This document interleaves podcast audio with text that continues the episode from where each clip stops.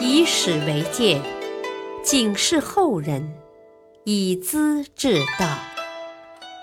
品读《资治通鉴》，启迪心智。原著司马光，播讲汉乐。老教授也识时务，徐世绩物归原主。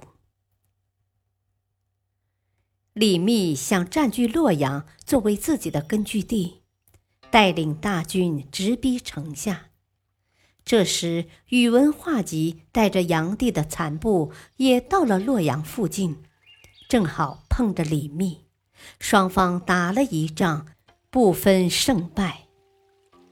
洛阳城内的东都留守杨栋是隋炀帝的孙儿，他得知祖父已死，便正式称帝，改元皇太，历史上称他为皇太主。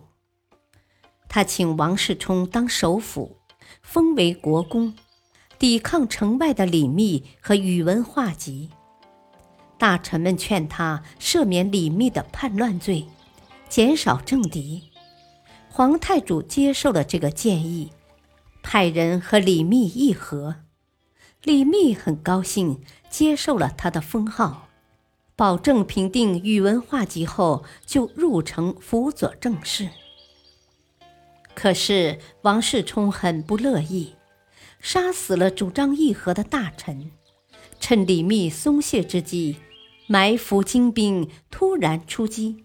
经过一场血战。李密被打败了，只得逃往长安，投降唐高祖李渊，当了光禄卿，封为上柱国，赐爵行国公，暂时栖身下来。原来王世充和李密还是同窗共读的朋友呢，他们的老师就是老教授徐文远。王世充当上皇太祖的首辅以后。把徐教授推荐出来当了国子祭酒。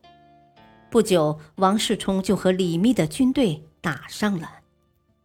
一天，老教授出城打柴，被李密的军队抓住。李密见是老师，请他南面正坐，跪在面前行弟子之礼。徐文远把他扶起，诚恳地说。啊，老夫承你的厚爱，有话应当如实告诉你。啊，将军现在抱着什么志向呢？是学习伊尹和霍光，辅佐皇帝挽救危局，还是走王莽、董卓的道路，乘人之危，建号称王？走前一条路啊，我虽老迈无用。也愿尽其威力。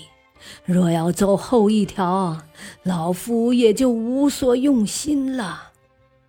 李密连连叩头：“啊，前日已经接受皇太主的诏令，啊，封为国公，主持军政，啊，尽力挽救国家的危亡，啊，正是学生的本意。”徐文远点头称赞。啊，将军是名将之子，你父亲在北周勇冠三军，啊，老夫十分佩服啊！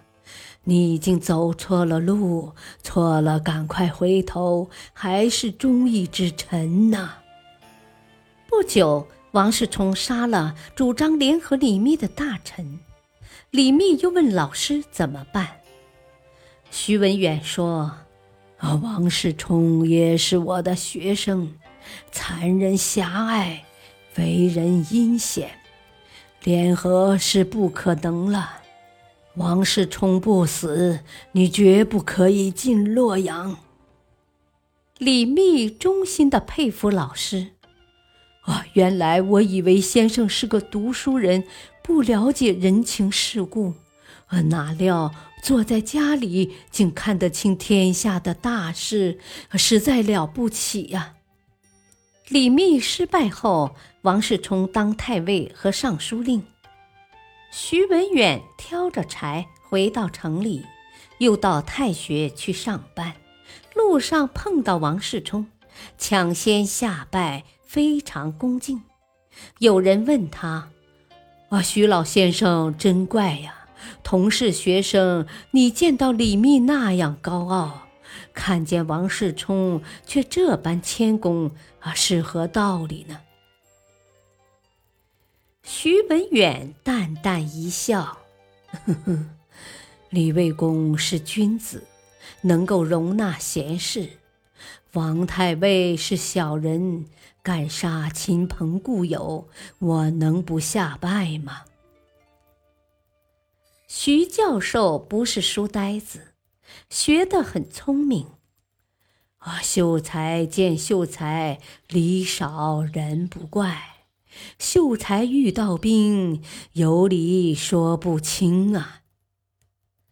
这个道理他是清楚的。李密投降唐高祖以后，他的老部下徐世绩据守黎阳一带，不依附别人，按名分还是魏公李密的臣子。魏征跟随李密到了长安，自愿出使山东，安抚昔日的同袍故人，收回割据的地盘。唐高祖授予他秘书丞的职位。他带着诏令先到黎阳，和徐世绩相会。两人分析形势，一致认为唐朝将会统一天下。徐世绩决定把黎阳的土地、人民交给高祖。魏征走后，徐世绩和长史郭孝恪商量：“啊，黎阳是李卫公交给我的，他是这里的主人。”我若单独上表朝廷，献出地图，会给人什么印象呢？成主公的失败，谋取私利，捞荣誉，求富贵，这太可耻了。我想，应当把黎阳的户口和财富统计清楚，先交给魏公，让他自己献给天子，才是正理呀。他打定主意之后，即派郭孝恪到长安去。高祖得知徐世绩的使者到了，非常高兴。可等了几天，却不见人来。通过了解，才晓得郭孝恪把书信报表送给李密，不和朝廷直接来往，也实在奇怪。郭孝恪将地图、人口、赋税向李密交清后，再来谒见高祖，把徐世绩的意思详细奏明。高祖听了非常感动，啊，徐公不背叛主人，不贪图功利，真是纯正的人臣呐。于是赐徐世绩姓李，封为黎州总管。英国公郭孝恪为宋州刺史，共同主持虎牢关以东的事务。徐世绩从此就叫李世绩了。感谢收听，下期播讲陆德明拒不为师，王世充孤立投降。敬请收听。再会。